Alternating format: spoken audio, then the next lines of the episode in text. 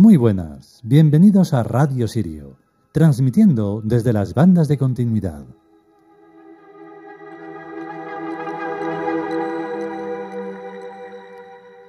Hoy toca el turno a un, a un arquetipo la mar de interesante y eh, fundamental para la vida, porque tiene que ver con la humedad y tiene que ver, por lo tanto, con la lluvia, con los brotes y con todo aquello que hace que la vida biológica tenga un sentido. No es la vida más importante, pero de momento es lo que tenemos.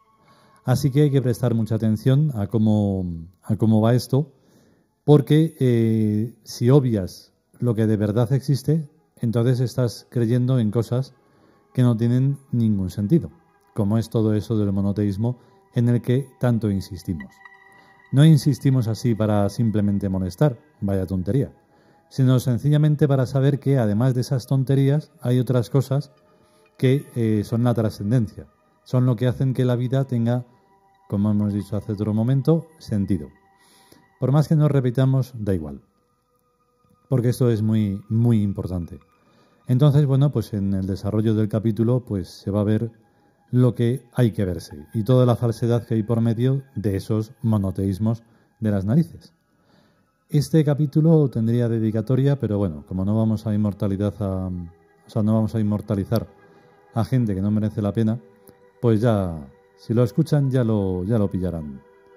Los, esos viajeros de la nada. Vamos con el capítulo.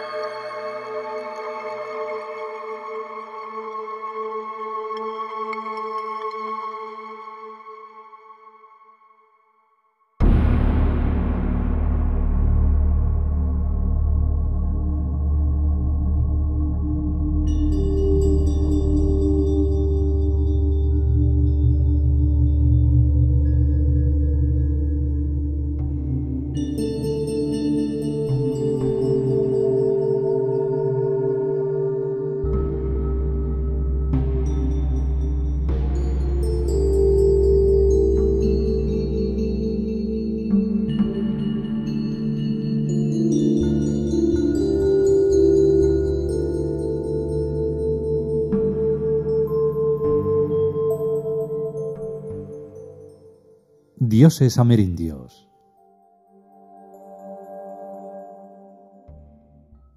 Tlaloc.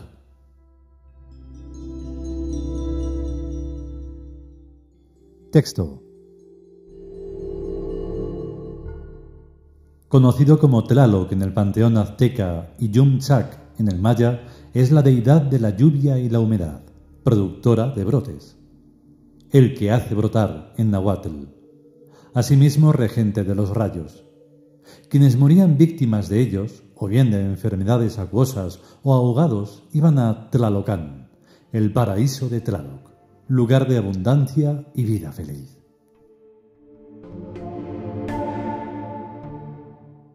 Comentario. Hay una buena lógica en la teología del dios Tlaloc, pues es innegable la existencia de la lluvia, la humedad y el rayo, así como de los accidentes que pueden producirse en el agua. Y siendo Tlaloc una deidad benéfica e imprescindible, es coherente que su paraíso sea de abundancia y vida feliz. En la teología amerindia no hay algo parecido al infierno de los católicos, lo que demuestra que son más civilizados que esta mala bestia del Dios de los cristianos. Hasta hace unos meses el infierno católico no existía ni nadie creía en eso. Pero el antipapa actual dice que sí, que existe, y que al infierno van toda la gente que muere en pecado mortal, con la agravante de que han inventado más nuevos pecados mortales, tal como tener dinero y no darlo a los curas, para que ellos se lo den a los pobres. A mí no me gusta criticar a nadie, ni siquiera al antipapa, sino que me parece que cada cual debe ser libre para decir a los demás lo que le parece, de lo que sea, y lo que le dé la gana decir. Pero eso es una cosa, y las ideas son otra. A las ideas no les tengo ningún respeto, sino que cuando son falsas las ataco con todos los ideicidas que tengo a mano. Ideicida significa lo mismo que insecticida, o sea, mata ideas. Ideicida. Y mata insectos, insecticida. La idea de los monoteístas son tres dios únicos, Alá, Jehová y otro que no tiene ni nombre, un tal Dios, y esa idea, y a sus nefastísimas consecuencias, es a lo que yo ataco. Más crímenes y masacres y canalladas que han cometido y que siguen cometiendo los monoteístas no los ha cometido ni los siguen cometiendo nadie en este planeta. Ni los asesinos, ni los criminales de profesión, ni los psicópatas. Y todo en nombre de sus respectivos Dios único. Ergo los Dios únicos es la idea más malvada y maligna que ha surgido de las mentes humanas más malvadas y malignas desde que la inventó un judío loco el año menos 622. Hasta esa fecha es mentira, porque Jesucristo nació el año 7 antes de Cristo, exactamente el año 6, no recuerdo con cuántos decimales ni cuáles son esos decimales. En algún lugar de mi archivo tengo la fecha exacta. Los datos de ese cálculo los tomé de varias fuentes, más o menos creíbles, pero todas sobre el supuesto de que el tal Jesucristo existió, cosa más que dudosa, no históricamente probada.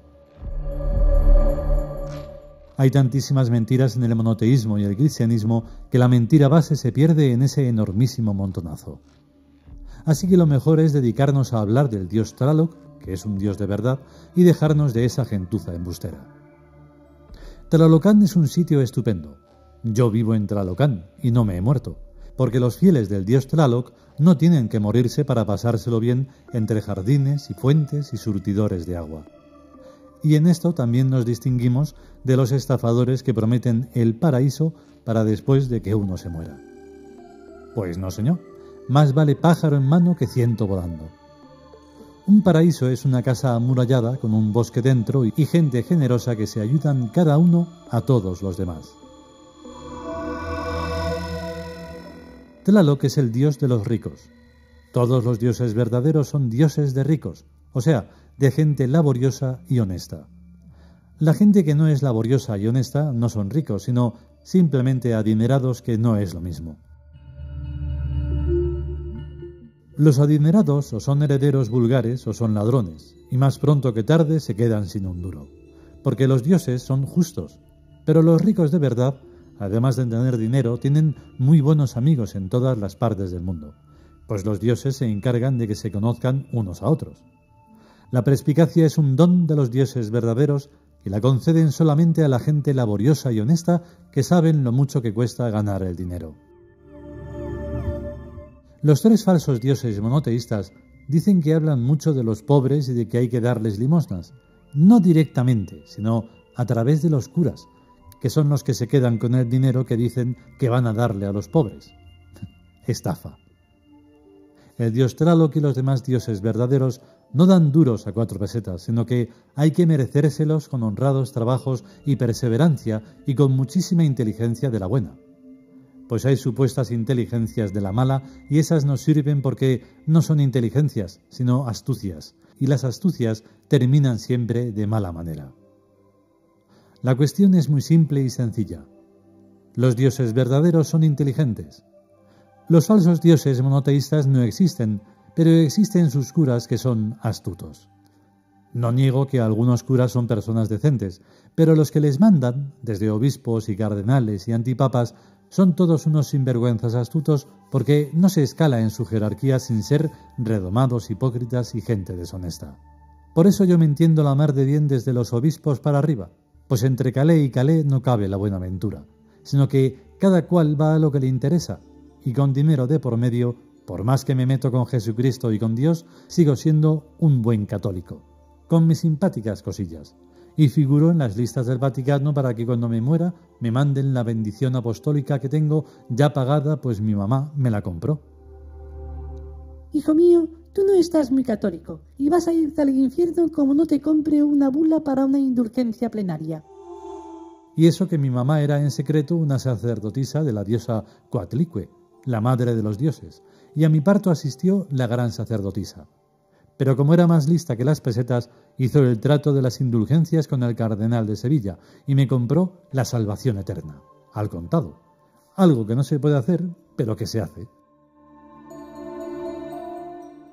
La gente se cree que los cultos egipcios y los amerindios ya no los practica nadie. pero en las familias aristocráticas de Europa hay muchísimas personas que los siguen practicando en templos secretos. Sin ir más lejos, subiendo una escalera y siguiendo un pasillo a mano derecha, está la puerta dorada de un precioso templo consagrado a todos los dioses. Y antes hasta tenía un cura católico como sacristán. Pero lo despedí porque se fue al Perú con un encargo mío y en vez de traerme más dioses, me trajo artesanía barata, el muy cerdo.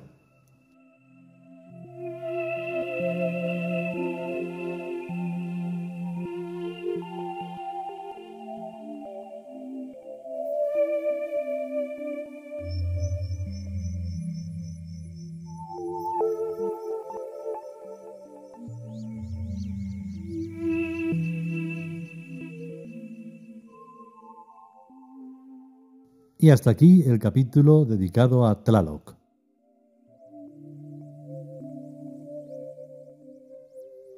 Me da cierta pequeña rabia, son nada manías que uno tiene por tener problemas de dicción. Y entonces me da mucha rabia no saber decir bien el nahuatl, porque es que como acaba en TL, pues dices, no puedo cambiar el orden de esas, de esas letras, porque si no, no tiene sentido. Pero bueno, eh, aparte de eso, mm, lo importante es de lo que trata el capítulo y cada uno de ellos, claro. La vida tiene que ser una conciencia constante, ¿vale? Porque no vale solo estar pendiente en ciertos momentos. La vida es todo el rato. Incluso cuando nos vamos, o sea, cuando nos morimos, tenemos que saber que volvemos una y otra vez, una y otra vez. Claro, si fuéramos conscientes en cada una de esas vidas, todo tendría un sentido mm, más brillante, más práctico. Porque claro, dices, nada, solo se vive una vez, mm, haces todas las putadas que puedes, no haces tonterías, no haces nada. Entonces, claro, esa consecución de irresponsabilidades van teniendo mella sobre lo que está pasando en la Tierra mucho más allá de lo que comentábamos y hemos comentado alguna vez por aquello de la actualidad tonta del cambio climático y todo eso. Pero ¿cómo no va a cambiar el clima si todo esto va cambiando todo el tiempo? Pero si la gente supiera comportarse como personas y de ahí ascender, pues ya sería todo diferente. Pero no. Todo tiene que ser un paraíso que es cuando te mueres. Pero eso cómo va a ser? Tendrás que hacer el paraíso aquí, en tu vida, en las vidas que sean. Y lo mismo el infierno. El infierno ya lo estás viviendo si no estás siendo consciente. Y la iglesia y todos los monoteísmos lo que promulgan es un infierno, no un paraíso. Entonces todos esos problemas, pues en fin, son un problemón para los que queremos dar un sentido de verdad a la vida trascendente y que no tenga que por qué ser toda esa tontería del ponerse serios y... Oh". No, hombre, no. Venga, que eso, que cuando podamos y sobre todo si queremos, volveremos con un nuevo capítulo de los dioses amerindios. A estar bien. Hasta luego.